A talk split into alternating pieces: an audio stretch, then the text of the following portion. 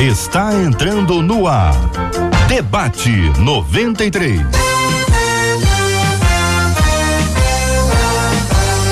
Realização 93 FM. Um oferecimento Pleno News. Notícias de verdade. Apresentação J.R. Vargas. Alô, meu irmão! Alô, minha irmã! Aqui fala J.R. Vargas. Estamos de volta, começando aqui mais uma super edição do nosso Debate 93 de hoje, minha gente.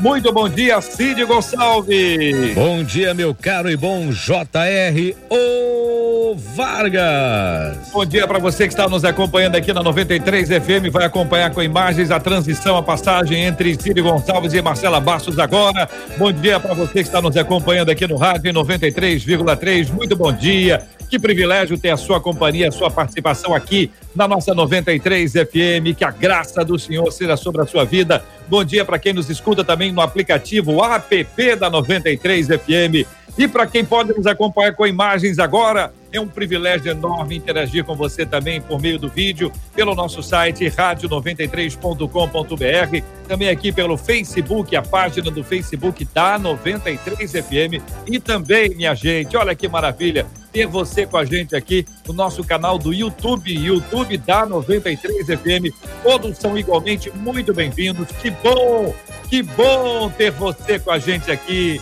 na 93 FM, com esse povo de Deus maravilhoso que nos acompanha. Bom dia, Marcela Bastos. Bom dia, JR. Bom dia aos nossos queridos ouvintes. Mais um debate para a glória do nosso Deus. Vai ser bom demais. Estamos com muitas expectativas para ouvirmos sobre aquilo que Deus faz, que o nosso Deus é bom e ele continua sendo bom, fazendo milagres. E você compartilha com a gente os seus milagres, a sua, as suas opiniões sobre o debate de hoje através do WhatsApp 21 96803 8319 21 96803 8319 e JR vamos mandar um abraço especial para a turma do Telegram que recebe todos os dias após o debate um vídeo com uma reflexão da parte de Deus aí, vinda através da boca do JR.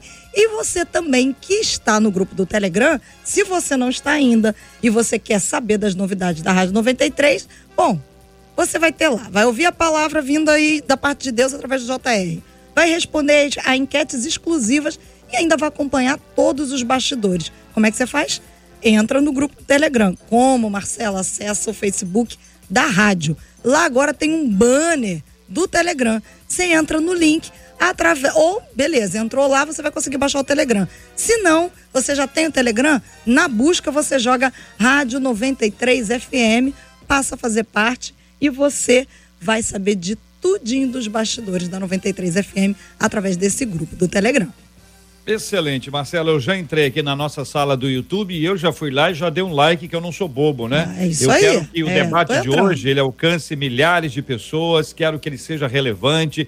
Nós vamos falar sobre cura, muita gente precisando tratar esse assunto. Vamos tratar a respeito das lutas, eh, de vencer essas lutas, a bênção dos intercessores, daqueles que se colocam na brecha, daqueles que clamam a Deus pelas nossas vidas. Eu quero ressaltar a importância de um intercessor na nossa vida. Veja, se alguém intercede pela sua vida, seja grato, seja grata. Agradeça a Deus por essa pessoa e agradeça a esta pessoa por interceder pela sua vida. É um presente extraordinário. Pessoas que estão passando hoje por momentos de luta, estão enfrentando uma adversidade, enfrentando uma enfermidade, eu não sei como é que vai ser, eu não sei o que, que vai ser da minha vida, eu não estou vendo alternativa, eu não vejo saída. Veja, deixa eu explicar uma coisa muito importante. O que você não vê é, é, é claro, a gente tem uma visão limitada sobre, sobre tudo, mas Deus vê todas as coisas, e à medida que nós temos comunhão com Ele, nós aprendemos a ver como Ele vê. E Ele vai abrindo a nossa visão espiritual e vai nos ensinando o que pode acontecer, porque tudo pode acontecer se esta for a vontade do Senhor, porque para Deus não há, absolutamente não há impossíveis. Nós vamos tratar sobre esses impossíveis, sobre curas, milagres hoje, também sobre consolo, como administrar quando aquilo que a gente espera não acontece. Enfim, vai ser uma excelente oportunidade de nós conversarmos com pessoas que passaram agora recentemente pelo Covid, cada um no nível diferente, mas todos eles em níveis que nós podemos atestar que não foram fáceis, mas aqui juntos vamos compartilhar sobre o que Deus fez, faz e fará. O que o Senhor já tem feito na vida de milhares de pessoas que estão nos acompanhando. Por isso, não deixe de dar o seu like aí no Facebook, não deixe de dar o seu like também aqui na página do YouTube e você não apenas isso, mas compartilha, manda para as pessoas, marque as pessoas, convide outros para estarem com a gente hoje aqui nesse debate 93 muito especial. Marcela, vamos conhecer aí os nossos debatedores. Abra, abrindo as nossas telas, por favor. As telas sendo abertas é sempre uma alegria todos os dias e uma honra a gente anunciar os nossos debatedores das telas. Mas hoje a gente faz isso com uma alegria especial no coração e uma gratidão a Deus pela vida de cada um deles, pela boa mão do Senhor, que mais uma vez se manifestou em favor da vida de cada um deles. Na tela, ao lado da tela do JR, a gente tem o reverendo Hélio Tomás. Na tela abaixo da tela do reverendo Hélio, a gente tem o bispo Davi Gualberto. E ao lado da tela do bispo Davi Gualberto, a nossa menina da tela, pastora Helena Raquel Glória a Deus pela vida de todos três. Deus é maravilhoso. Maravilha. Marcela, vou pedir a você duas coisas. A primeira é que você peça ao nosso pessoal da área técnica aí para dar uma supervisionada no YouTube. Veja se está tudo ok, se de repente tem alguma coisa estranha. A segunda coisa, Marcela, ontem nós tivemos aquele episódio muito triste, antes da gente entrar efetivamente aqui no nosso tema, lá no Líbano, né? Uhum. Você estava me contando a respeito disso, a respeito de algumas questões que naturalmente ao longo do dia de hoje vão sendo descobertas, nomes de pessoas, histórias, por no começo são só números, né? São só Sim. números. Sim. X pessoas. Aí agora começa a vir as histórias. Nós temos ali muita gente que está ah, sofrendo. É um país que já, já viveu ali uma crise sofrendo. muito grande econômica. Para localizar os nossos ouvintes que amam Israel, muita gente tem uma simpatia muito grande por Israel.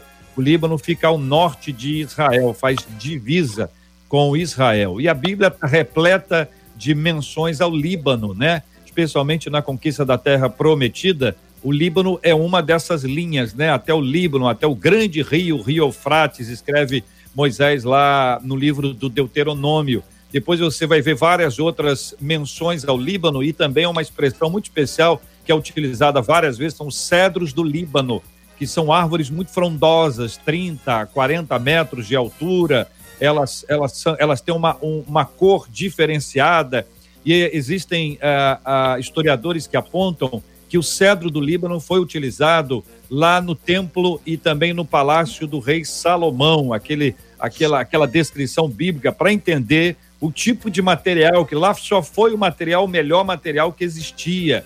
E o cedro tem essa característica, além também do seu aroma a possibilidade de, a partir dele, fazer perfumes. O escritor uh, Amós, quando descreve o seu texto, ele faz uma referência também ao cedro do, do, do Líbano, associando aos gigantes, especialmente aqueles que são conhecidos na Bíblia como os filhos de Anak, os Anaquins. A comparação é essa, para dizer que eles são, que os filhos de, de, de Anak, os Anaquins, são tão altos e tão fortes quanto os cedros no Líbano. Então, nós temos uma questão que é histórica e também bíblica, que nos traz essa proximidade e que nós, como cristãos, temos um olhar sempre de misericórdia e de intercessão e de clamor ao Senhor. É um desafio que eu quero apresentar aos nossos queridos e amados ouvintes que estejam intercedendo, porque existe muita confusão, muita dificuldade, muita luta, muita batalha que eles vão enfrentar. É lógico, já se faz aí comparação, né? Ah, mas eles têm eh, eh, faleceram X, mas aqui no Brasil faleceram XY. Ah. É como se aquele, aquela conversa sobre a obra missionária. Para que fazer missões longe se tem tanta obra para ser feita aqui? Mas até onde eu sei, Atos 1:8, Jesus diz: "Sereis minhas testemunhas tanto em Jerusalém, que é aqui, aqui, Judeia, que é ali, Samaria, que é logo ali, e até os confins da terra, que é aqui, onde nós estamos, confins da terra. Então, se a mentalidade missionária do primeiro século fosse Jerusalém, até hoje nós não teríamos recebido aqui o evangelho. Então é tanto um quanto o outro, tanto lá quanto cá. E é assim que a gente vai realizando a obra de Deus para a glória do Senhor em nome de Jesus. Então, Marcela, no finalzinho, quero pedir a você que traga para a gente mais informações aí sobre, sobre esse assunto. Você estava me dizendo que existe ali uma proximidade com o bairro é, cristão, cristão alguns dados sobre esse assunto. Vai ser alvo da nossa intercessão, da nossa oração já já, aqui no nosso debate 93 de hoje, minha gente. Tema 01 do programa. Marcela, nós estamos aqui com sobreviventes, aliás, os cinco, para a glória do nosso glória Deus e Pai. É verdade. Um aspecto importante do ministério de Jesus era curar física e espiritualmente. A Bíblia diz em Mateus 4, 23: E percorria Jesus toda a Galiléia, ensinando nas sinagogas, pregando o evangelho do reino e curando todas as doenças e enfermidades entre o povo. Os milagres de cura confirmaram o ministério da igreja primitiva. A Bíblia diz em Atos 5,16: também das cidades circunvizinhas afluía muita gente a Jerusalém, conduzindo enfermos e atormentados de espíritos imundos, os quais eram todos curados. Ainda é possível receber cura divina nos dias de hoje? E quando Deus não cura, como confiar no Senhor a tal ponto de estar em perfeita paz quando nós precisamos de cura. Pastora Helena Raquel, a nossa menina da mesa de hoje, será a primeira a falar sobre esse tema. Quero lembrar, Marcelo, aos nossos ouvintes, que os três companheiros que estão aqui hoje passaram pela Covid-19 em níveis diferentes. E todos os três, pela graça de Deus, estão aqui e nós somos muito gratos a Deus pela vida deles. Pastora Helena Raquel, começando com a querida irmã. JR, Marcela, queridos debatedores, ouvintes, graça e paz da parte do nosso Senhor e Salvador Jesus Cristo. Que bom estarmos todos juntos. Bastante interessante a pontuação inicial do JR, somos todos sobreviventes. Eu conheço um pouquinho também dos dramas atravessados pelo JR e pela Marcela. E acho interessante a gente começar falando disso, porque Jesus ele sempre curou os enfermos. E Jesus cura todas as doenças, embora não cure todos os doentes. Nós sabemos que existem referências de pessoas que foram curadas passando pelo Covid-19 e referências de pessoas que não foram curadas. De igual modo, as outras enfermidades enfrentadas pela Marcela, pelo JR, nós temos as mesmas referências pessoas curadas e pessoas não curadas, porque sempre foi assim. O discurso de cura da igreja não está abalado pelo Covid-19, porque nós, Igreja Genuína de Jesus, nunca afirmamos que todos os doentes são curados. Nós afirmamos que Jesus tem poder de curar todas as enfermidades. Agora, no texto inicial escolhido e também já lido, nós vamos perceber que o ministério de Jesus não começou com cura. Há um verbo anterior a esse, inserido aqui no texto, que Jesus estava ensinando. E no ato em que estava ensinando, Jesus também curou os enfermos. E eu acredito que aqui resida toda a solução para todas as problemáticas que envolvem curas e não curas. O ensino. Quando Jesus ensina, a gente entende que ele tem poder para curar a enfermidade, mas que a maior de todas as enfermidades, que é a força e o domínio do pecado, essa Jesus também venceu. Então, quer vivamos ou quer morramos, somos de Jesus. Bispo Davi Gualberto, muito bom dia. Seja também bem-vindo ao debate 93 de hoje. Bom tê-lo de volta. Como é que está o senhor e qual a sua opinião sobre esse assunto? Bom dia, meu amigo pastor JR, querida Marcela Bastos, a querida pastora Helena Raquel, pastor Hélio, que bom estarmos juntos é, esta manhã. É, todas as áreas que foram afetadas pelo pecado é, de nossos pais Adão e Eva, o ministério de Jesus veio trazer restauração. Né? O texto que vocês chamam de debate, ele é muito explícito e claro quanto a isso. Jesus ele ministrava ao espírito do homem quando ensinava, Jesus ministrava a alma do homem quando pregava e Jesus ministrava ao corpo, ao soma humano quando curava. Essas três áreas foram afetadas pelo pecado e essas três áreas foram restauradas pelo ministério de Jesus. E ele transfere esse poder aos seus discípulos e, consequentemente, à sua igreja. Na grande comissão em Marcos 16, Jesus disse que uma das, das nuances do nosso ministério seria impormos as mãos sobre os enfermos e eles serem curados. Né? Quando a gente observa a igreja primitiva, nós vamos ver inúmeros testemunhos de curas, de milagres, de sinais e prodígios na igreja primitiva. Na história da igreja também, nos milênios, nós vamos ver inúmeras histórias, relatos de cura e de milagres.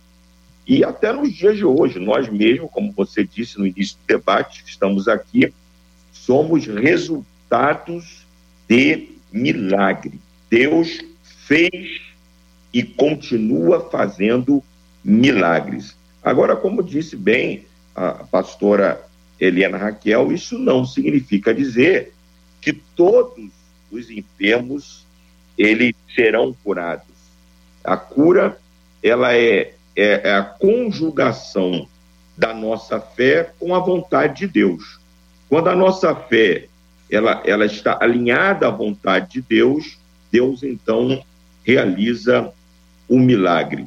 Mas é importante, eu acho que nesse início de debate, a gente pontuar para os nossos ouvintes que nós temos o direito adquirido em Cristo Jesus de crermos na cura divina, de orarmos pela cura divina e de desejarmos e experimentarmos a cura divina.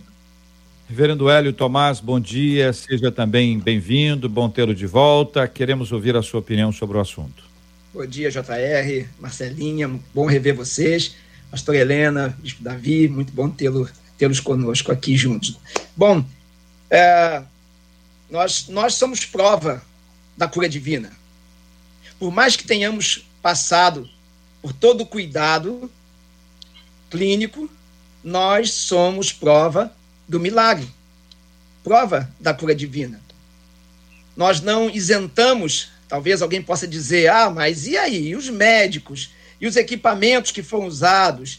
E os medicamentos? Deus dá ao homem capacidade, sabedoria, discernimento, os prepara para prover vida, para gerar cura. E nós estávamos à mercê desse cuidado, como muitos. E, e no entanto, isso não isenta o, o, o cuidado de Deus a cura vinda do Senhor. E, em especial, é, é, a cura divina é algo que nós cremos, porque o Senhor nos dá todo o respaldo para crermos na cura divina. Eu, em especial, no momento em que fui internado, né, eu fui fazer um exame, a tomografia, e, e no resultado eu já fui direto para o CTI, pelo estado em que estava meu pulmão. Passei dois dias numa aflição muito grande. E eu resolvi é, transformar aquele lugar do CTI, aquelas dores, num altar de adoração ao Senhor. Já no, no terceiro dia, no momento, eu botei a mão sobre o meu peito, não como se tivesse sobre o pulmão em si, não, teve, não tive essa, essa percepção, mas comecei a louvar o Senhor, louvando, louvando, louvando, louvando ao Senhor. E Lá para o quinto louvor, mais ou menos, eu senti um calor muito grande no meu peito. Mas muito grande, muito grande. E aquilo, aquilo me impressionou porque, ao mesmo tempo, é, eu sentia queimar. E, e eu senti naquele momento Deus me tocando. E o Espírito Santo de Deus testifica isso em nós. E naquele momento, todas as minhas preocupações e medos que eu tive no primeiro e no segundo dia, porque eu fui sentindo a minha resistência cada vez mais é, é, debilitada. E, e aí, naquele momento ali, todo medo foi-se embora. Toda preocupação se foi. ali veio uma paz, o Espírito Santo de Deus testificando aquele toque, toque do Senhor. Dali em diante, a minha história começou a mudar ali dentro do CTI. O cuidado dos médicos continuaram, e eu louvo a Deus pela vida deles. Louvo a Deus pelo cuidado intenso, pelo qual Deus os usou para gerar é, esse, esse, esse cuidado sobre a minha vida, sobre a vida de vocês e tantos que hoje estão sendo é, cuidados e Deus capacita homens a isso. Mas naquele momento eu senti o Senhor me tocar, o Espírito Santo de Deus testificou. Naquele momento eu sabia que, independente de qualquer coisa, eu seria completamente curado. Eu voltaria à minha esperança, ao meu futuro. Eu não sabia até então se eu ia voltar a ver minha família, porque a gente fica sem contato nenhum. Não sabia se ia voltar à minha vida normal. O medo toma conta da gente, isso é humano. Mas naquele momento, o Senhor me tocou. Eu creio na cura divina, continuarei crendo, proclamarei, estarei sempre orando, intercedendo, como a pastora Helena falou, o desejo nosso é que o Senhor opere, que Ele cure, cure. Mas nós não concorremos com Deus em nada. Ele tem autoridade sobre todas as coisas. Ele tem soberania sobre todas as coisas. E, e, e nós não, não podemos fazer o que só Ele pode fazer. Uhum. Então, nós assim cremos, sabemos porque cada um de nós aqui somos, e tantos outros, somos testemunhos da cura divina. Eu vou descrever três pontos aqui, mas antes disso, Marcela tem um aviso importante para nós. É, muita gente estava reclamando aqui com a gente sobre a entrada no YouTube e a gente teve informações que a própria plataforma está com instabilidade. Então, muita gente que tentou entrar caiu umas duas vezes. Eu sei que tem gente migrando para o Facebook. Assim, no Facebook nós estamos firmes e é para avisar que a instabilidade no YouTube não provém da gente, vem da questão da plataforma. Quem está conseguindo assistir a gente no YouTube, pode continuar. Se você não conseguiu, corre para o Facebook, que a gente está ali ou, firme ou pro site. Ou para o site, da rádio. Rádio93.com.br, o Facebook, acho bom e logo. Se tá ruim, gente, migra logo, porque aí já resolve isso, não você perde uma coisa. Eu estava aqui com essa dificuldade, por isso eu, eu solicitei isso na nossa abertura, né? E precisa, Marcela, de alguma forma, providenciar que tudo continue sendo gravado na íntegra e depois disponibilizado sim, sim, no canal do vai YouTube. Entrar, vai entrar. Por favor, assegura a gente que isso está sendo Não, isso, feito aí. Isso está pra... sendo feito perfeito. A estabilidade Maravilha. agora do ao vivo é da própria plataforma. São três, minha gente, três possibilidades aqui. A possibilidade da não cura, a possibilidade da cura e a possibilidade de não enfermar. Até onde eu sei, o não enfermar é a maioria, e aí depois você tem a cura, que é a segunda maioria, e depois, em último caso, a não cura de algumas enfermidades. Esta que vocês estão se referindo é uma delas, nós temos outras tantas que aí estão. Ah, o processo entre diagnóstico e cura, ele tem várias estações, né? Vários, vários períodos diferentes, né? Ele não é igual para todo mundo. Naturalmente, Há quem diga assim: ah, eu teria muita fé, eu não temeria nada. Claro, nem foi lá. É igual você falar. Né? Não, eu aguento o frio do Polo Norte, eu aguento. Nunca foi. Está dizendo que não sabe.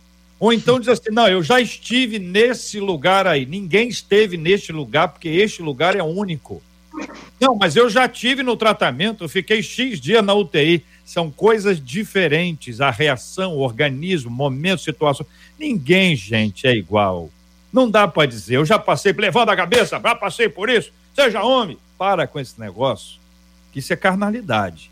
A gente tem que aprender, tem que aprender que ninguém é igual e não existe nenhuma situação igual. Nenhuma, nenhuma. Cada um de nós passa, são questões emocionais, físicas, equipe, trabalho, organismo, completamente diferente. Vamos falar um pouco sobre, sobre essas estações, queridos amados, entre o um, um momento que uma pessoa tem o diagnóstico de uma enfermidade, seja ela qual for, até que existe o começo do tratamento.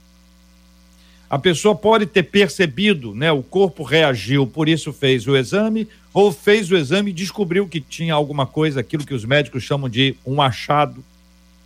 Mas teve aí o diagnóstico, o tratamento e a cura. Nessas três estações, o trenzinho para várias vezes.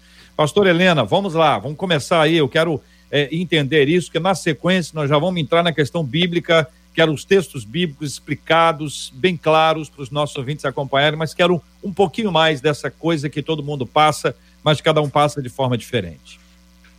É, falando um pouquinho da nossa experiência, né, do que nós vivemos, é, eu não sei o, o, o bispo e o reverendo, mas você inicialmente pensa que não vai acontecer com você. Você acredita que você está no grupo que não vai passar por aquilo.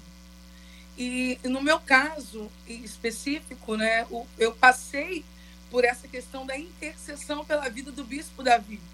Eu, eu vi o que aconteceu com ele, a nossa igreja se comoveu muito, nós temos amigos e irmãos em comum, eu já estive ministrando na igreja do bispo, eu conheço a, a esposa, então nos impactou muito a velocidade com que tudo aconteceu, a notícia né, do entubamento. Então, antes a gente estava desse lado de cá, né?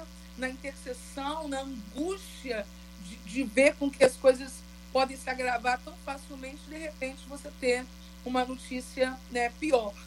Então nós intercedemos, choramos, cremos, depois nos regozijamos com a resposta da cura. Eu, eu mencionei aqui em off, ele é um Lázaro, né? Ele foi chamado para fora. Isso, isso nos comove muito.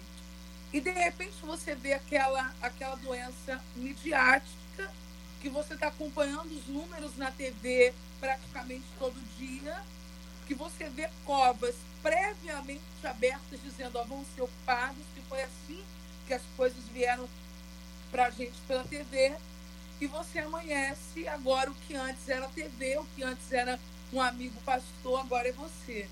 Então, não é uma coisa fácil, como você colocou. O medo te assola, você começa a pensar na vida num todo, né? E se eu não vencer, e se eu não conseguir, e se eu passar pelo que as outras pessoas estão passando, como vai ficar minha casa, como vai ficar minha família. No meu caso, foram sintomas iniciais leves, né? Eu fui fazer uma, uma covidinha. Quando eu voltei, eu já voltei com febre, liguei para minha médica e falei um pouquinho do que eu estava sentindo e ela me disse assim, não, você está com Covid. Eu não, doutora, eu não estou, eu só estou com mal-estar leve. E ela disse, Helena, você está com Covid, pode fazer o exame, começou a me instruir, e no dia seguinte os sintomas se agravaram e, de fato, a constatação é pelo exame de que eu estava com Covid. Passou dois dias, meu marido com Covid, meu pai com Covid, minha mãe com Covid. E nós estávamos habituados a um cuidar do outro. E, de repente, ninguém podia cuidar de ninguém, porque cada um precisava de um cuidado específico. É uma doença que, mesmo você estando em casa, te isola, te tira dos relacionamentos. É difícil ter alguém que queira se colocar nessa posição de cuidar, porque, de fato, é um, é um risco de contágio altíssimo. Então, ver todas as estruturas da sua vida mexidas de repente não é uma coisa muito fácil. E, como alguém que passou, eu digo, há um peso espiritual de enfrentamento disso muito grande. Você se sente muito pressionado, muito assolado. Mas com o passar dos dias, você também percebe o cuidado de Deus, a mão de Deus, a experiência de ver a ação de Deus de uma outra maneira, o cuidado de Deus de uma outra maneira. Eu sempre fui cuidado pelos meus pais e pelo meu esposo. No Covid, eu tive que experimentar um outro nível de cuidado de Deus e de pessoas. E hoje eu posso dizer que, na verdade, todas as coisas cooperam para o bem daqueles que amam a Deus. Então, não foi fácil, nem o diagnóstico, nem os dias de, de espera para a cura. Eu ainda me vejo com uma sequelazinha de cansaço, mas me sinto uma privilegiada de dizer que Jesus venceu o Covid por mim. Bispo, queremos ouvir também um pouquinho da sua história. É, meu caso, o JR, como a pastora Helena falou, foi um caso muito grave. Foi logo no início da, da pandemia, eu fui internado no dia 21 de março eu estava já com alguns sintomas. Cheguei aí ao hospital, os médicos me, me, me viram muito rapidamente, me mandaram embora para casa. Quando eu fui internado, só tínhamos uma história de uma senhora que tinha vindo a óbito lá em Miguel Pereira, mas nós estávamos muito no início da, da pandemia. Fui para o hospital andando, fui para o hospital conversando, minha respiração estava um pouco dificultosa, mas não estava no extremo que estava, que, que muitos estiveram, e fui direto para o CTI, e 40 minutos depois que eu estava no CTI, a médica já se aproximou do meu leito, dizendo que queria que me entubar, porque meus pulmões já estavam comprometidos, um totalmente comprometido e o outro é começando a ficar comprometido. E, e eu ainda argumentei com ela se não tinha outra opção, mas ela disse não tinha. E, e, e ali eu orei, coloquei minha vida nas mãos de Deus. E o resultado foi que nós ficamos 19 dias entubados é, é, entre a vida e a morte. Lá pelo quinto dia da intubação, os médicos já chamaram a minha esposa e disseram para ela: Olha, se você, a senhora crê em alguma coisa, a senhora se apega a Deus, porque o que nós poderíamos fazer pelo seu esposo, nós já fizemos. E todos os procedimentos nós já fizemos e ele não reage, ele piora a cada dia. Meus rins pararam, meu coração ficou fraquíssimo, meus pulmões estavam tomados, meu, meu PCR, que, que é o índice que mede a infecção no organismo, foi a 42 mil. Eu tive uma, uma sepsemia praticamente total e foi a mão de Deus que entrou ali naquele CTI, foi o propósito de Deus. Eu glorifico a Deus porque nós, eu, a gente teve o privilégio de ter uma equipe é, lá de médicos muito competentes, os profissionais também, mas assim, 80% deles eram servos do Senhor e eles intercederam pelas nossas vidas. Mas assim, 19 dias depois que a gente acordou, eu tomei um susto. Quando eu, quando eu abri os olhos, aquele CTI que só tinha três pessoas quando eu entrei, não eram de Covid, eram de outros casos.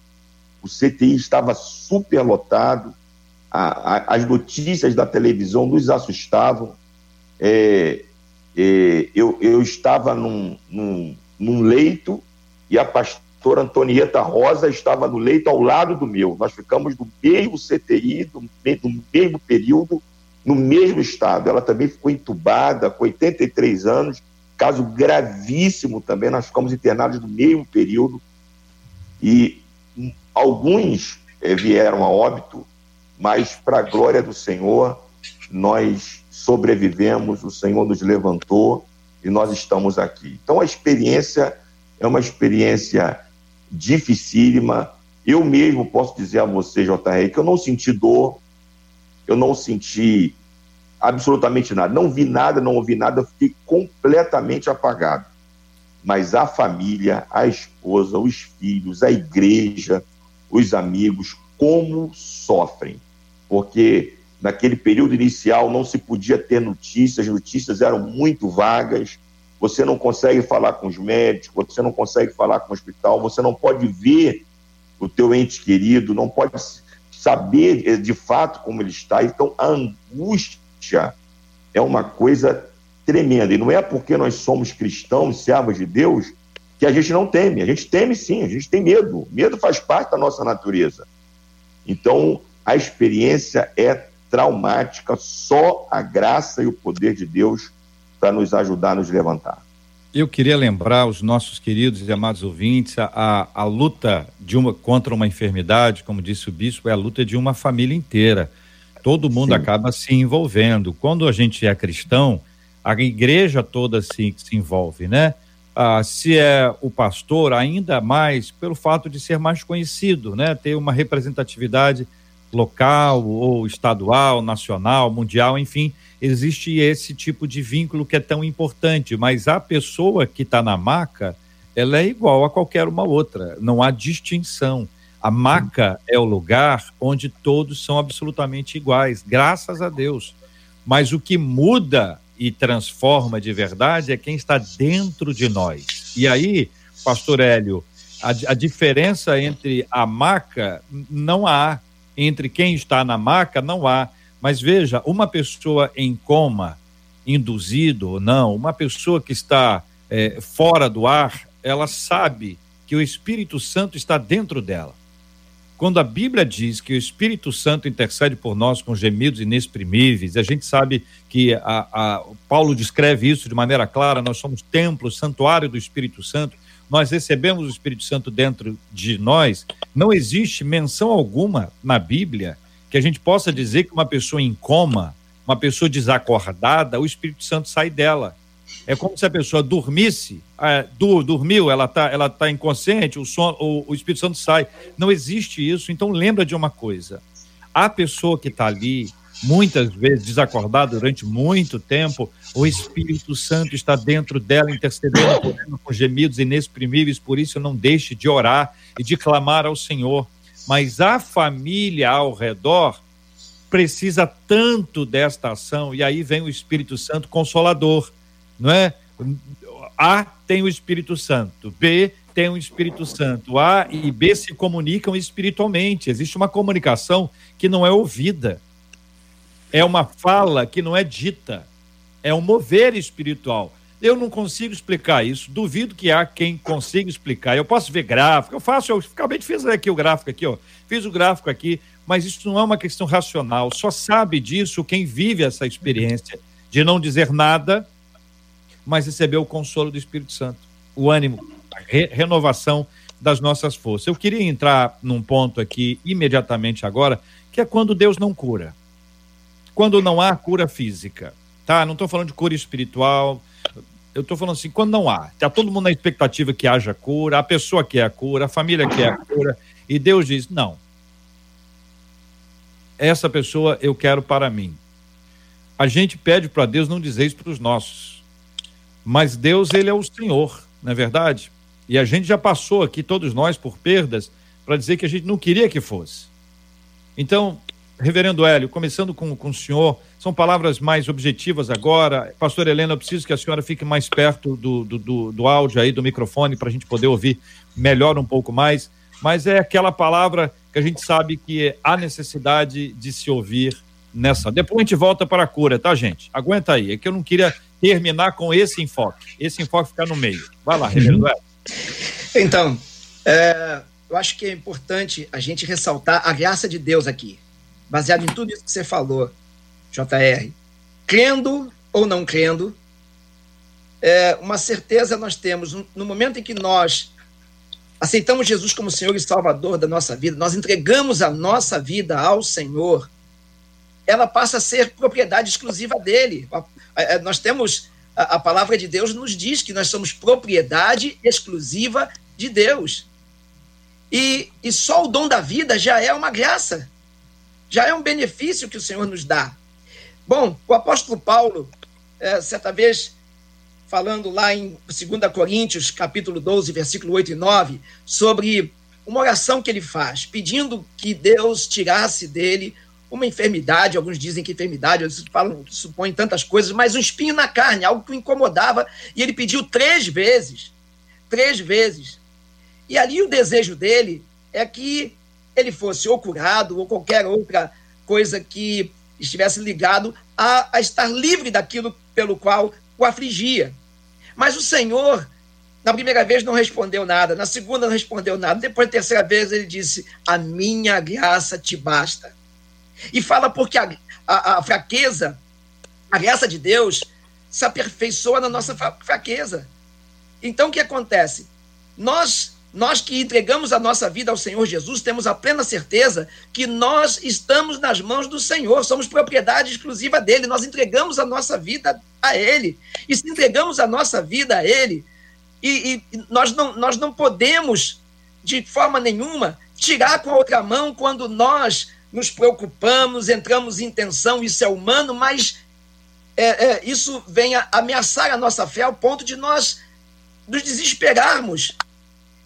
E como eu falei aqui antes, né, Deus me deu a oportunidade de, de poder é, ter a minha vida restaurada. Cada um de nós aqui.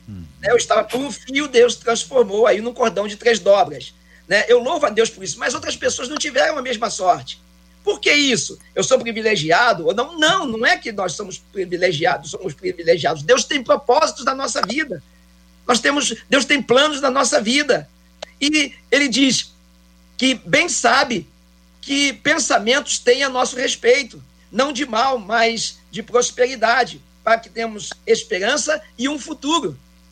E o, e o futuro, para nós, não está limitado às coisas desse mundo, senão nós seríamos as pessoas mais infelizes, mas o futuro está ligado à glória de Deus. Se, da, se lá do leito, como o J.R. falou, nós tivéssemos partido, nós estaríamos com o Senhor na glória, teríamos sido vencedores, mais do que vencedores, como a palavra de Deus diz que nós somos. Isso é que alegra o nosso coração. Isso faz com que o leito é completamente pequeno, a dor é pequena, diante da esperança da glória de Deus. E isso é o que nós precisamos proclamar, fazer com que as pessoas entendam é. que existe um Deus todo-poderoso e que ele, ele, ele nos ama ao ponto de querer-nos com Ele. Mas cada um de nós no seu tempo. Tem, tem o seu tempo e o Senhor tem os seus propósitos para que isso aconteça. Eu quero mandar um abraço para São Gonçalo e para a Igreja Batista, acho que a primeira Igreja Batista de São Gonçalo, onde foi pastor o pastor Mauro Israel. Atribui-se a ele a seguinte frase, ele dizendo para a igreja a respeito de uma enfermidade grave que ele estava enfrentando: ah, Se eu for curado, vocês verão a glória de Deus. Se eu não for curado, eu verei a glória de Deus é, essa frase é atribuída a ele. Não sei se o pessoal da igreja está acompanhando a gente, alguém que já tem ouvido ele mesmo dizer essa frase. Ele foi chamado à presença de Deus. Ele viu a glória de Deus. Para quem estava vendo o pastor, parecia uma derrota. Mas o pastor disse que aquela seria uma vitória. A maneira de ver, a partir do ponto de vista espiritual, é completamente diferente. A gente sabe que aquele que é chamado à presença de Deus e é de Deus, bênção pura. A nossa esperança da eternidade está alimentando a nossa vida, a gente está em paz com isso. Mas existe aquela luta, né? aquele processo de, de luta, família, amigos e aquela luta toda, que não é uma luta fácil e vocês são testemunhas disso. É, bispo, eu, eu vi vídeo com a sua esposa entendeu? É, recebi vídeo, ela intercedendo. Nós oramos pelo senhor aqui. E esse é o ponto que eu queria pegar exatamente: a família que não desiste, né? A família, os amigos que não desistem, as pessoas que não desistem. A gente sabe, Deus fará a vontade dele. Mas a Bíblia diz para a gente orar. E Sim. diz para orar sem cessar. Como se fosse a gente ali, e não como se fosse o outro. Por favor, bispo, a família e os intercessores. É, eu, eu louvo muito a Deus porque eu não tenho dúvida alguma que eu sou resultado das orações do povo de Deus. Eu não tenho dúvida. É, eu tenho certeza que a minha senha tinha sido cantada lá no céu e Deus deu a, ao povo a mesma resposta né, que deu a Ezequias, lhe acrescentando os dias de vida. Deus ouviu a oração da igreja, da minha família, da minha esposa, dos meus filhos, a oração da igreja, dos meus amigos do Brasil e do mundo. E Deus, ele faz. O que eu acho interessante, é, JR, é que o autor da carta aos Hebreus, ele diz no capítulo 11 que a fé é, é o firme fundamento das coisas que se esperam. E que para que nós nos aproximemos de Deus, nós precisamos crer que Ele existe, que Ele é o galardoador de todos aqueles que o amam. O que, o que eu penso é que a gente tem sido um pouco atravessado pelo conceito positivista e aquela fé que deveria estar em Deus ela começou a estar naquilo que a gente quer de Deus. Há uma diferença de uma fé que é depositada no Deus que controla todas as coisas e uma fé na fé. Uma fé naquilo que eu espero de Deus. A nossa fé não pode estar naquilo que eu espero de Deus. A minha fé tem que estar naquilo, no Deus que controla todas as coisas. Amém. Quando a minha fé está no Deus que controla todas as coisas, o mesmo Espírito Santo que você disse aí alguns minutos atrás, que está dentro de mim, ele testifica no meu coração de que o que ele fez foi o melhor do que o que ele realizou na minha vida foi o melhor para mim e o melhor para aqueles que estão ao meu redor. Então eu não me frustro. Eu posso ficar triste, sim. Eu posso ficar abatido, sim. Desolado, sim. Mas eu posso contar com o consolo do Espírito Santo.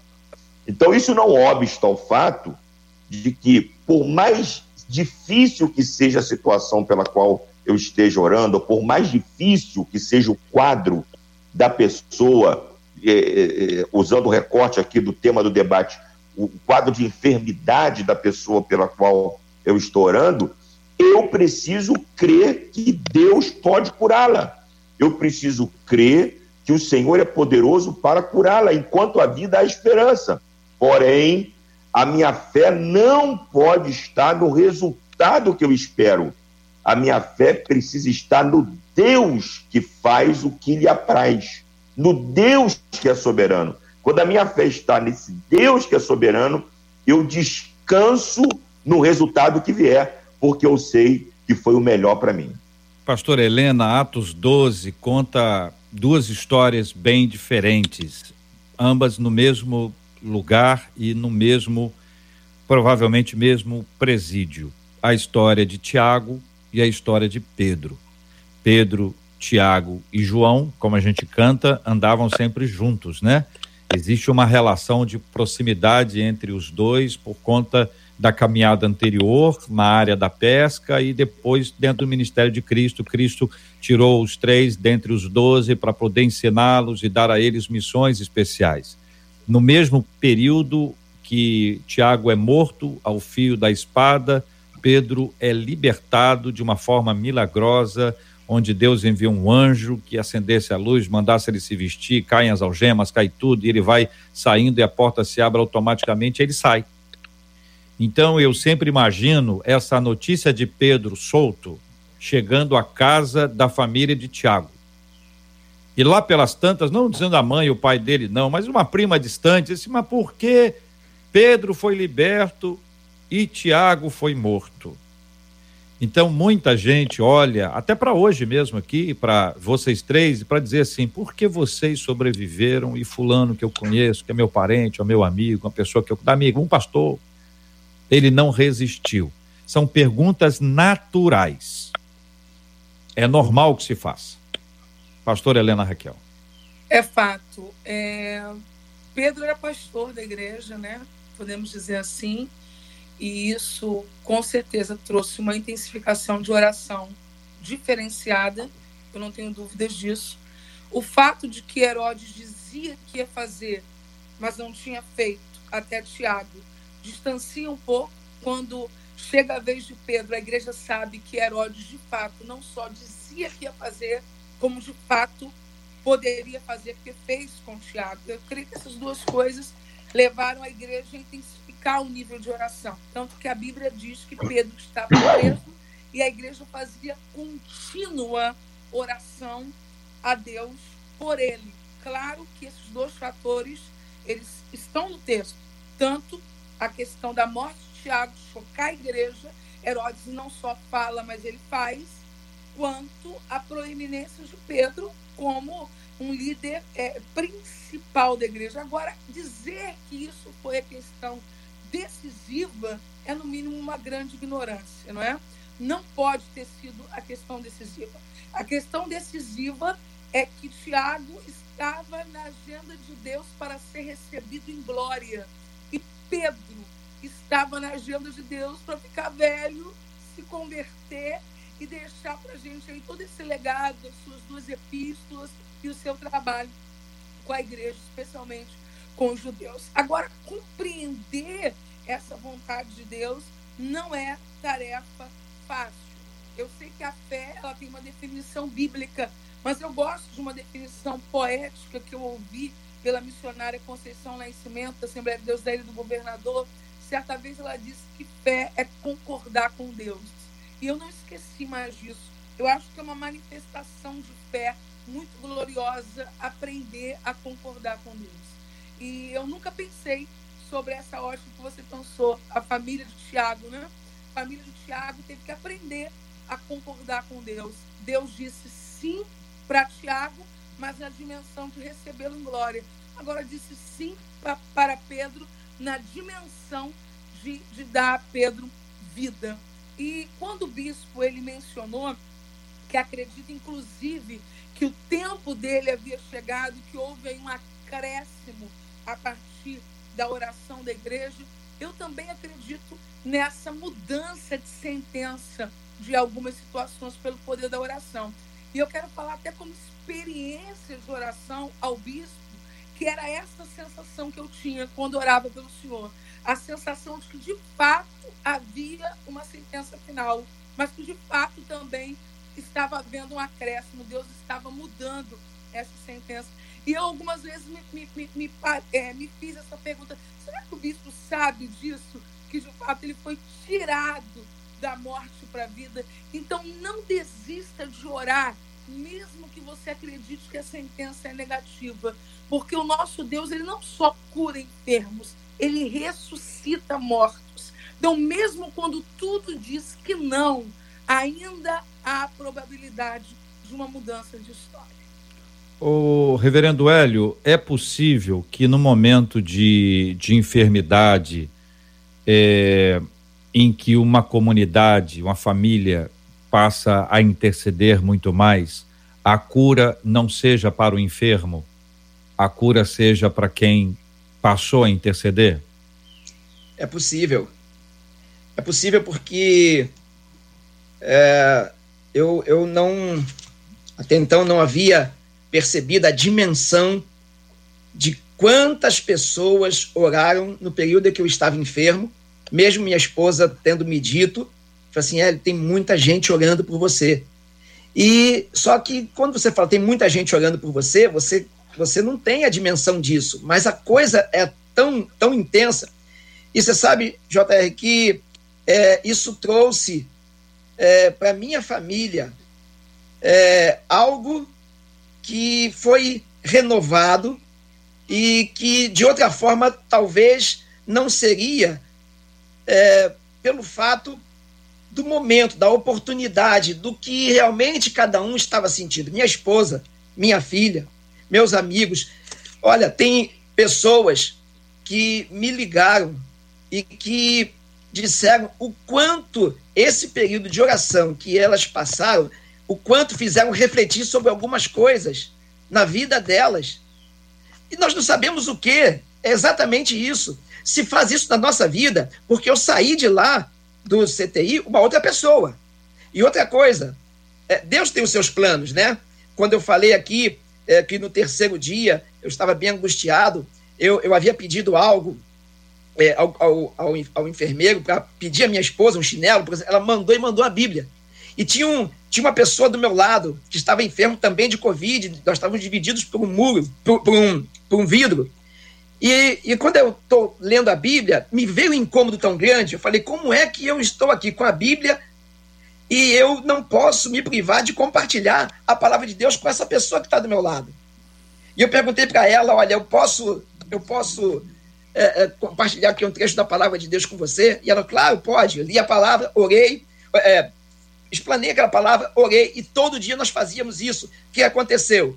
Essa pessoa, no último dia, quando nós soubemos da nossa, da nossa alta, ele teve alta no domingo, eu tive na segunda. Ele chegou no pé da minha cama e falou assim: Pastor, eu não vou lhe, lhe deixar mais.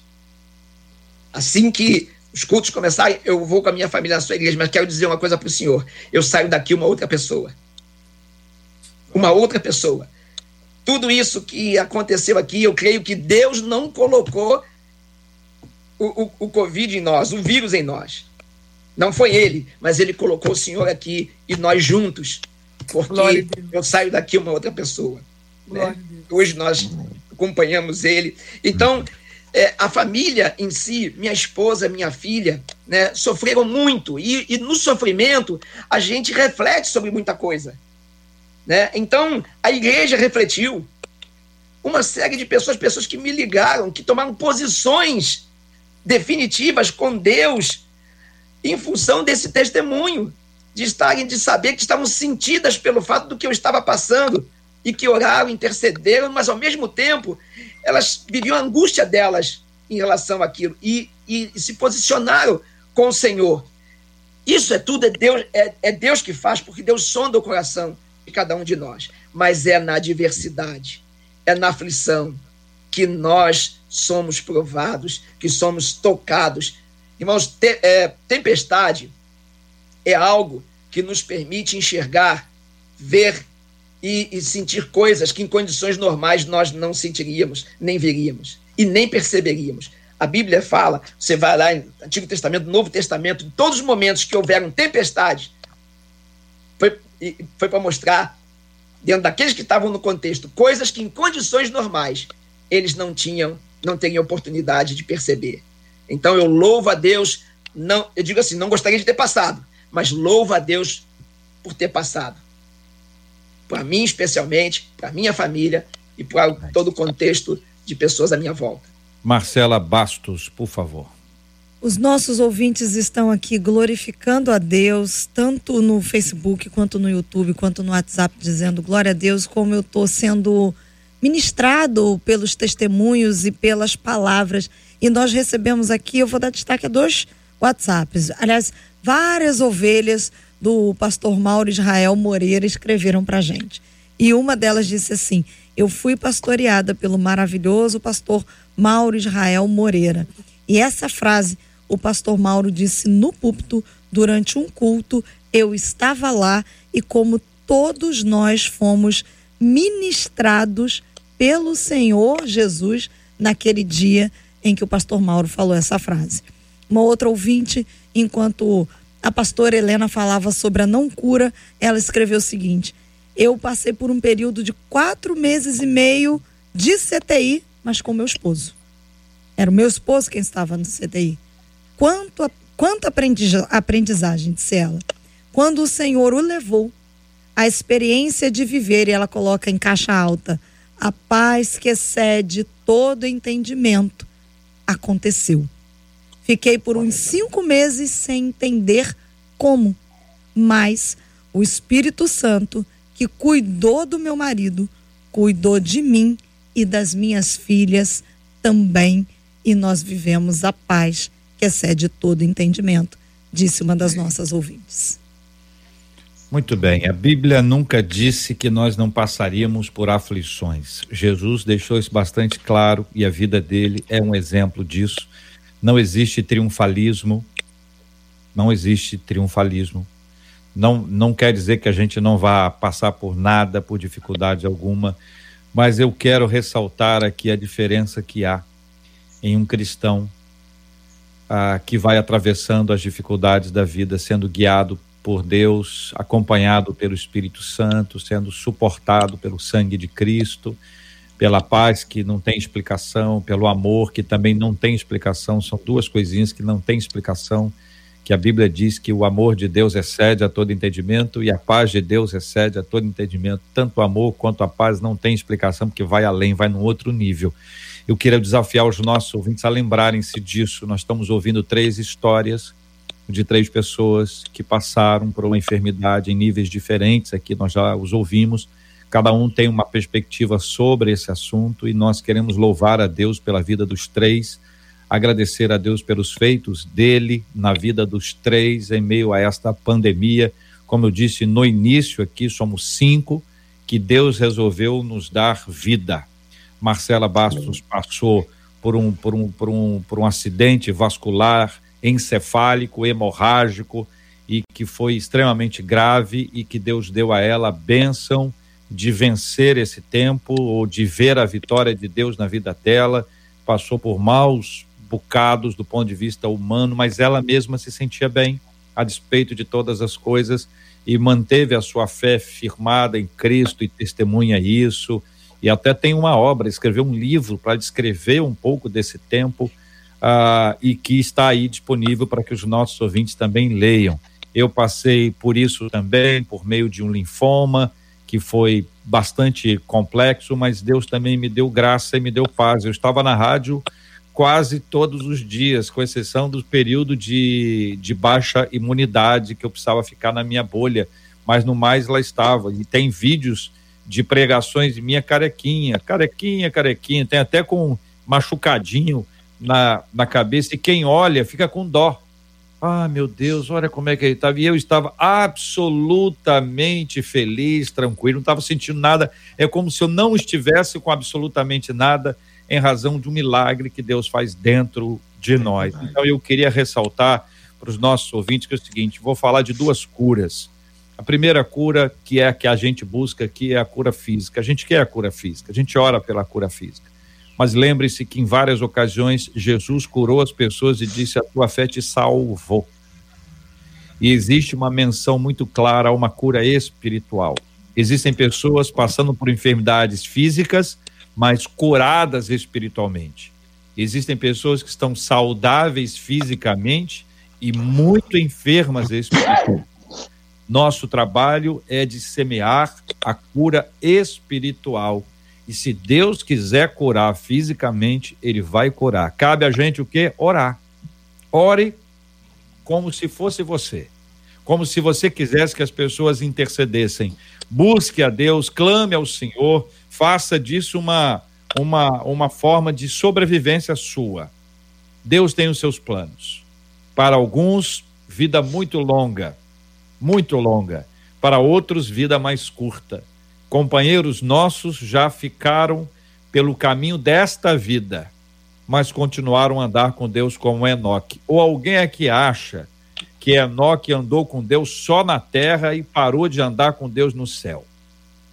Que Elias parou de de estar na presença de Deus aqui, foi para um outro lugar que não foi a presença de Deus. Os homens e mulheres de Deus da Bíblia, como a irmã Dorcas, que morreu e voltou à vida, morreu depois. O irmão Lázaro, não esse que canta, Verdade. mas o irmão Lázaro, ele foi, ele morreu, ele voltou à vida, mas depois ele morreu outra vez. O grande ponto não é esta vida, é aquela vida. A gente vai lutar por esta vida enquanto nós estivermos aqui mas aquela vida é o nosso olhar, é o nosso alvo que a gente não pode esquecer jamais. Que Deus renove a bênção dele sobre vocês. Reverendo Hélio, muito é. obrigado pela sua presença. Dê um abraço em sua família e quando o senhor encontrar com aquele seu colega de quarto lá, dê a ele um abraço, ainda que hoje, à distância, em nome de todos nós da 93 FM. Que Deus abençoe o senhor. Obrigado, reverendo Hélio. Obrigado, eu que agradeço. Falo com ele duas vezes por semana. Que Deus abençoe. Muito bom estar aqui de novo com vocês. É, você não sabe como é bom ver vocês. Como é bom. Abraçar pessoalmente é muito melhor. Quero agradecer a todos que oraram. Todos que oraram por mim. Que Deus continue abençoando. Obrigado por tudo. Pastora Helena Raquel, muito obrigado pela sua presença. Louvado seja Deus pela sua vida. Por favor, dê um abraço em todos da sua casa, especialmente no seu esposo. E na missionária, que você contou aqui a frase dela, que eu também gostei muito: fé é concordar com Deus. Agradeça ela, por favor. Tá ótimo. JR, eu quero pedir para você enviar um beijo para duas fãs suas. É, a vovó, que está ouvindo, vovó Maria Helena, e a irmã Nancy, que trabalha comigo aqui em casa, me ajuda. Ela, ela te ouve todo dia. Por acaso eu estou hoje no debate, mas se eu não estivesse, ela estaria com você também. Ô, Nancy, um ô, Nancy, Deus te abençoe, Nancy. Obrigado, Nancy. Vovó Maria Helena, um beijo para a senhora, vovó. Obrigado pelo carinho. Deus abençoe. Pode continuar, Helena. E um beijo para toda a Devip, especialmente para Ana Paula, que foi a pessoa que se colocou à disposição para cuidar da gente aí no tempo do Covid é, em risco da própria vida, esteve ao nosso lado. Deus te abençoe, Paulo. Obrigada. Querido Bispo Davi Gualberto, esse vozeirão extraordinário, graças a Deus o tubo não não interferiu nessa voz, está firme e forte aí, que bom tê-lo aqui, que Deus abençoe. Dá um abraço em todos, mas especial na sua esposa. Abraço, Obrigado, meu amigo. Muito obrigado. A traqueostomia já estava assinada pela minha esposa, só que na hora deles fazerem a traqueostomia, eles me fizeram uma pergunta. E quando eu abri a boca, minha voz saiu na hora para a glória do nome de Jesus. Glória Muito obrigado pelas orações, pelas intercessões. Minha esposa está aqui do lado chorando, porque esse assunto ainda toca muito nela, mas, mas ela está agradecendo a vocês pelas orações. Que prazer. Marcela, pastor Helena, é, reverendo Hélio, que prazer. Deus abençoe a todos no nome de Jesus. Amém. Marcela Bastos. Para nós é uma alegria olhar para o reverendo Hélio, olhar para a pastora Helena, olhar para o bispo Davi. A gente sabe que esse debate hoje, nesse formato, nasceu no coração de Deus. E os nossos ouvintes estão aqui. Glória a Deus, glória a Deus pela vida de vocês. Debate maravilhoso, debate edificante. Estou em lágrimas. Ouvintes é, escrevendo a frase da missionária: fé é concordar com Deus. Então fica aqui a dica para todos os nossos ouvintes. A gente sabe que ao longo aqui, enquanto vocês falavam, a gente recebeu notícias de que o YouTube voltou a cair, mas está tudo gravado. Então compartilha e abençoe da mesma maneira como você foi abençoado. Permita que as pessoas sejam abençoadas através do testemunho da, de vida do reverendo Hélio, da pastora Helena Raquel, do bispo Davi Alberto. E quanto à vida de vocês, a gente só pode dizer Bendito seja o nome do Senhor. Amém. Nós nos alegramos e vai chegar o dia que a gente vai poder nos abraçar e nos alegrarmos em abraço por tudo aquilo que o Senhor fez e vai continuar fazendo.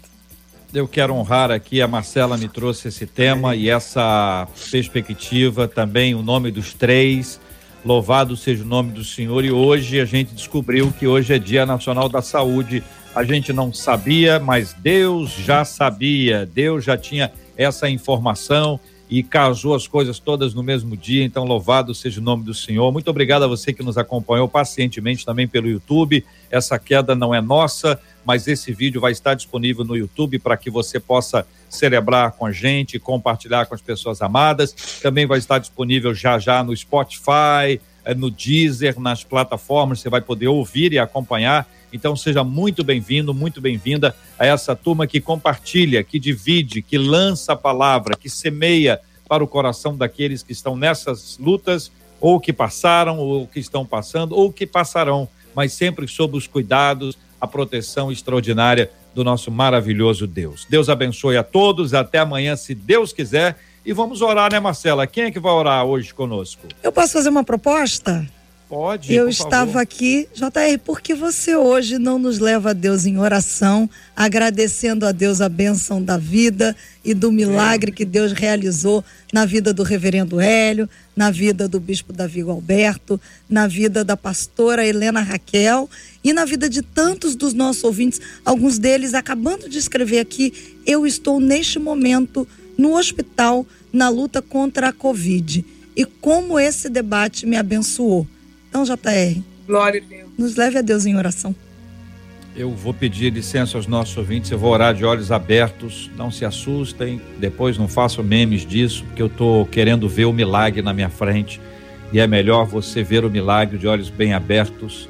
E depois eu fecho quando eu for orar pelos demais queridos e demais assuntos. Deus querido, louvado seja o nome do Senhor pela vida do reverendo Hélio, porque o Senhor o abençoou, o Senhor tirou dele aquela ansiedade, injetou dentro dele uma paz tão grande que aqueceu o seu peito e fez dele uma testemunha viva do teu evangelho naquele lugar, com frutos que glorificam o seu santo nome. Obrigado pela vida do teu filho. Obrigado, Senhor Deus, pela vida da Helena, pelo que o Senhor fez na vida dela e de sua família, pela preservação da sua saúde, pela preservação da sua vida, o Senhor cuidou dela, guardou, o Senhor levantou anjos e de, de forma especial uma anjinha que ela mencionou aí, que se colocou no lugar, ainda que correndo risco, o Senhor a usou para abençoar a vida da Helena e de sua família. Louvado seja o nome do Senhor. Muito obrigado, Senhor Deus, pela vida do bispo Davi, pelo que o Senhor fez na vida dele, pela preservação da sua vida, essa luta tão grande lá no início do tratamento, quando os médicos ainda estavam lidando com uma doença desconhecida, com muitas interrogações, ausência de estrutura. Ele contou aqui que entre o começo e o final do tratamento, o CTI encheu. Eu quero agradecer o senhor porque o senhor preservou a sua vida, o senhor manteve firme, o manteve forte, ele aqui está. Agradecer ao senhor pela vida da família dele, como da fa família da pastora Helena, a família do reverendo Hélio, os milagres que foram operados por meio do Senhor na vida deles, as famílias. Obrigado pela, pela pastora Antonieta Rosa, que de igual forma foi tratada ao lado, ao lado ali do teu filho. Obrigado, Senhor Deus, pela obra do Senhor também na vida da Marcela, pela pelo milagre que o Senhor operou na vida dela já há alguns anos e o Senhor a tem sustentado, mantido a despeito de todas as fragilidades humanas, a boa mão do Senhor está sobre ela. E eu quero te agradecer pela vida dela, assim como agradeço ao Senhor pela minha vida, pela operação do milagre do Senhor em mim. Testemunho, graça que nós temos do Senhor para poder contar.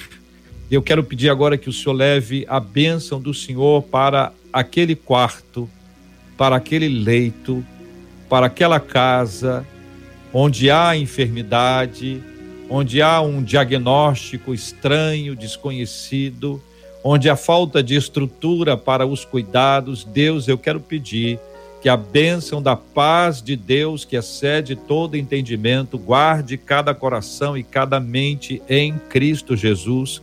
Eu quero orar, ó Deus, pedindo que o Senhor levante gente para tratar, enfermeiros, médicos. Deus, levante pessoas como anjos do Senhor para que tratem dos seus filhos e tratem bem, que os sirvam com prazer, com alegria. Traga à mente dos médicos aquilo que eles estudaram numa noite há tantos anos de sábado, quando todos os seus amigos tinham saído para celebrar, para festejar, e eles estavam em casa estudando, num domingo à tarde, em casa estudando.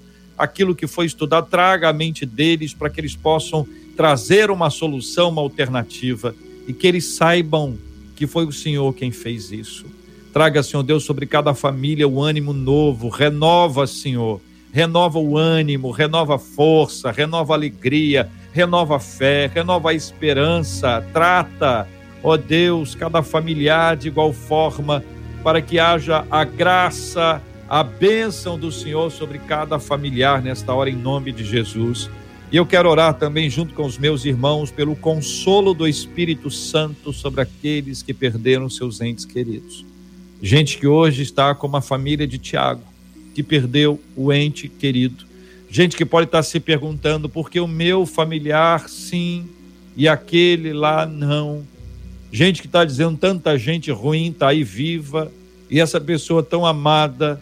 Deus traga o consolo do Espírito Santo traga a paz de Deus e uma visão, uma visão espiritual, para que possam ver a glória do Senhor, saber que estas pessoas estão na presença do Senhor e que isso inunde o coração desses irmãos chorosos de alegria, ainda que ninguém consiga entender, porque nós estamos falando do nível espiritual e não o nível racional ou emocional. Traga, Senhor Deus, com a graça do Senhor, a bênção do Senhor sobre a vida de todos os nossos ouvintes, em quaisquer áreas, em qualquer dia, em qualquer lugar, algo que só o Senhor pode operar. Nós oramos e agradecemos, porque quando nós oramos, nós já temos que agradecer, porque nós cremos no milagre do Senhor, que vai acontecer se for da vontade do Senhor e na hora do Senhor. E se não for da vontade do Senhor, o Senhor já nos dará o milagre da paz. Nós oramos agradecidos e glorificando o seu nome em Cristo Jesus, nosso Senhor. Amém. Deus te abençoe. Você acabou de ouvir Debate 93.